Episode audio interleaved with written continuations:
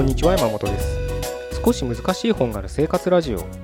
この番組は哲学書や思想書などに興味ある方が私も読んでみようかなと思うきっかけを提供する番組です。それでは231回目です。よろしくお願いします。今日はですね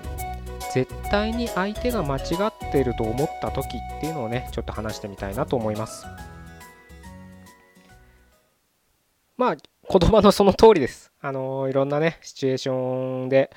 何言ってんだよこいつっていうことってあると思うんですよ。そんなのうまくいくわけねえよとか夢物語言ってんじゃねえよとかね。その意見はおかしいんじゃないかとかね。いろんなことがあると思うんです。でそういった時ってまあ人によってどういうねあの対応するかはまちまちだと思うんですけれどただ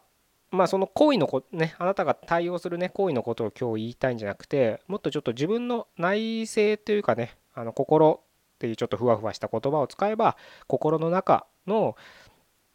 動きをねちょっと今日は、え、お伝えしたいなと思うんですけれどま 動きをお伝えするというかまあ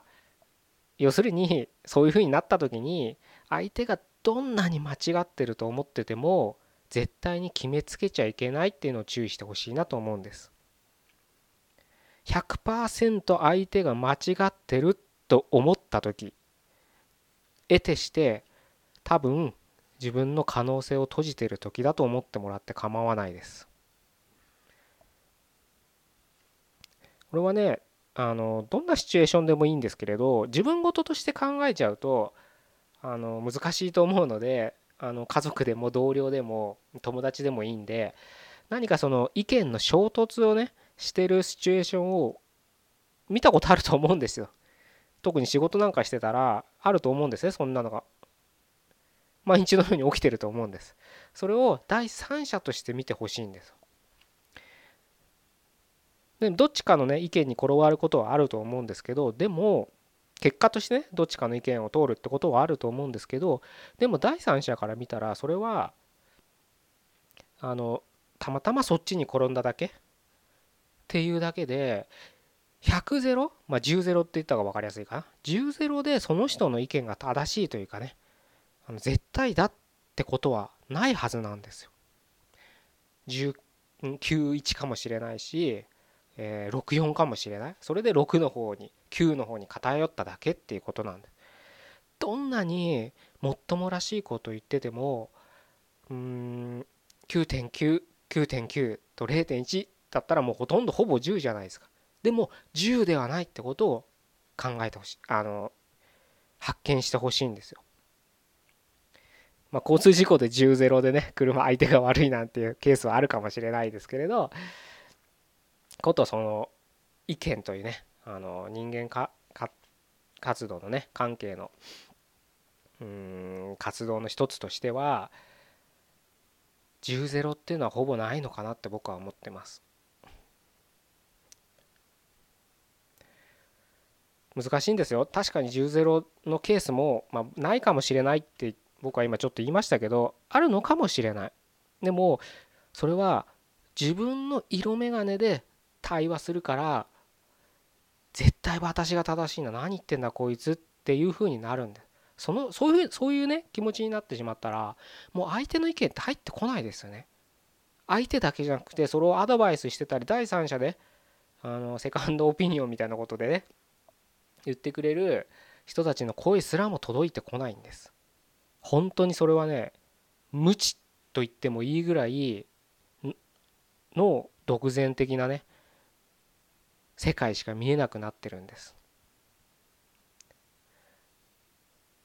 同じ仕事でキャリア20年の人キャリア半年の人20年の人の方がそれはキャリアがあるわけです。経験がすごくあるわけです。だからもっともらしくて俺が言ってることは正しいんだこうするべきなんだっていうケースがあったとします。お前のお前はまだ入ったばっかじゃないかと。こういうケースも想定できるだろうこういうケースも想定できるだろうだからこういう手を打っていかなきゃいけないんだみたいなケースがあったとしてもじゃあそのキャリア20年がまた明日も正しく機能するかどうかっていうのは別の話ですよね。確かに何度も言うように現実的には9.9 9.9対0.1かもしれないその状況はでも10ではないっていうのを自分の中で持ったら持ってたらその自分がねキャリア20年側にいるとしてください。